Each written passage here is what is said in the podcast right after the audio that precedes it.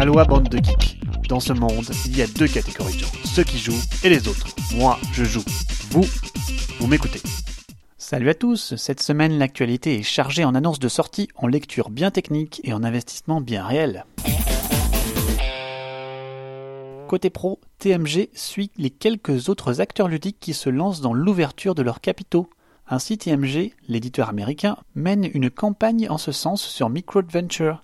Là, on ne parle plus beaucoup de jeux, mais plutôt de revenus générés par les sorties, des futures sorties, des emplois, et pour les plus courageux, la page MicroAdventure est très riche en informations sur la société. Je ne saurais absolument pas vous dire si ça vaut la peine d'investir dans cette levée de fonds participative. Les chiffres du dernier semestre 2016 du groupement des plus grandes boutiques ludiques américaines est tombé. Il consacre sans surprise Pandémie et Codenames, ainsi que Cards Against Humanity. Les titres les moins attendus sont Sight, côté jeu de plateau, et Harry Potter Hogwarts Battle, côté jeu de cartes. Sight confirme donc son succès critique par un succès commercial. À quand une version française de ce Harry Deck Building Potter dans nos contrées? Côté lecture, c'est un bel article traitant du caractère solvable d'un jeu de société. Ainsi, l'auteur fait le parallèle entre la solvabilité et la profondeur d'un jeu. La solvabilité réside dans le fait de trouver un algorithme qui gagnera à tous les coups. Ainsi, l'article explique qu'il ne faut pas confondre la profondeur de jeu attendue avec la difficulté à résoudre un jeu. En effet, de nombreux facteurs de complexité et d'interaction peuvent rendre difficile la solvabilité d'un jeu, certes, mais la façon la plus simple de complexifier est de transformer un plateau de 10 par 10 en un plateau de 1000 par 1000, et je doute que nous y prenions un quelconque plaisir à jouer. Ce qui compte, c'est de trouver un compromis entre ce qu'on entrevoit de la partie, ce qui est à creuser pour améliorer notre prochaine partie. Ce compromis donne de la profondeur au jeu, le nombre de parties nécessaires à découvrir la partie immergée de l'iceberg. Si l'iceberg est trop petit, on trouvera cela moyen et trop simple. Si l'iceberg au contraire est monstrueux, le risque est de se perdre et de refuser de passer 50 parties à effleurer simplement le concept du jeu.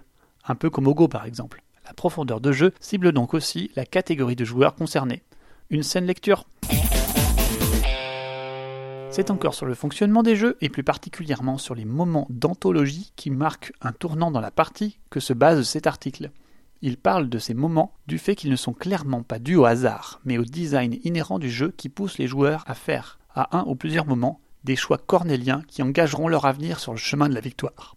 Selon cet article, trois éléments essentiels doivent être retenus autour de ce tournant du match. D'abord, ce doit être un moment décisif. Ensuite, ce moment doit proposer plusieurs choix valides et trouver le meilleur fait partie du jeu. Enfin, le degré d'incertitude nécessaire apportant de la tension sur le résultat est essentiel. Côté sortie, le prochain jeu de chez Playtad Games dans l'univers de Spectre Ops sera un jeu de déduction le secteur est particulièrement surchargé avec The Resistance, les différentes versions de Loup-Garou, Mafia des le prochain Secrets chez Repoprod, Mascarade et j'en passe. Crossfire sera-t-il sortir son épingle du jeu? À propos des jeux vidéo ancestraux et leurs adaptations plateau, cette semaine c'est l'annonce de Space Invader Dice qui fait son petit buzz, comme quoi le rétro a le vent en poupe. Vous aurez affaire à un jeu de dé fun de 20 minutes, rétro gaming apéro. Je vous parlais plus haut du succès commercial de Harry Potter Hogwarts Battle. Eh bien, il va connaître logiquement une première extension avec de nombreuses nouvelles cartes pour étendre le gameplay original.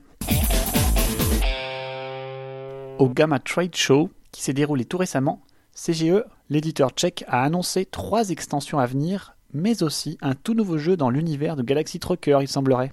Ce dernier jeu n'a pas encore de nom, mais tourne autour d'une exploration spatiale qui utilise un set de dés dont le lancer à chaque tour va déterminer les actions pour les joueurs, mais aussi la vitesse à laquelle le jeu progresse. Un jeu typiquement à l'allemande par Vladimir Sushi, l'auteur de Last Will notamment, qui boxe dans la catégorie mécanique de l'utilisation de dés communs. Je suis intrigué par le thème et la mécanique, étant à la fois fan de Space Opera de Galaxy Trucker et des productions de Vladimir Sushi. Les trois extensions annoncées sont une pour le jeu à succès Adrenaline, qui permettra notamment de jouer en équipe et fournira un nouveau plateau de jeu ainsi que de nouvelles cartes pour donner un pouvoir unique à chaque personnage. La seconde extension enrichira une nouvelle fois Tashkalar, le jeu semi-abstrait de confrontation de Vladaj Vatil. Et la troisième extension, non des moindres, apportera de la nouveauté à Through the Edges. Cela risque d'en ravir plus d'un.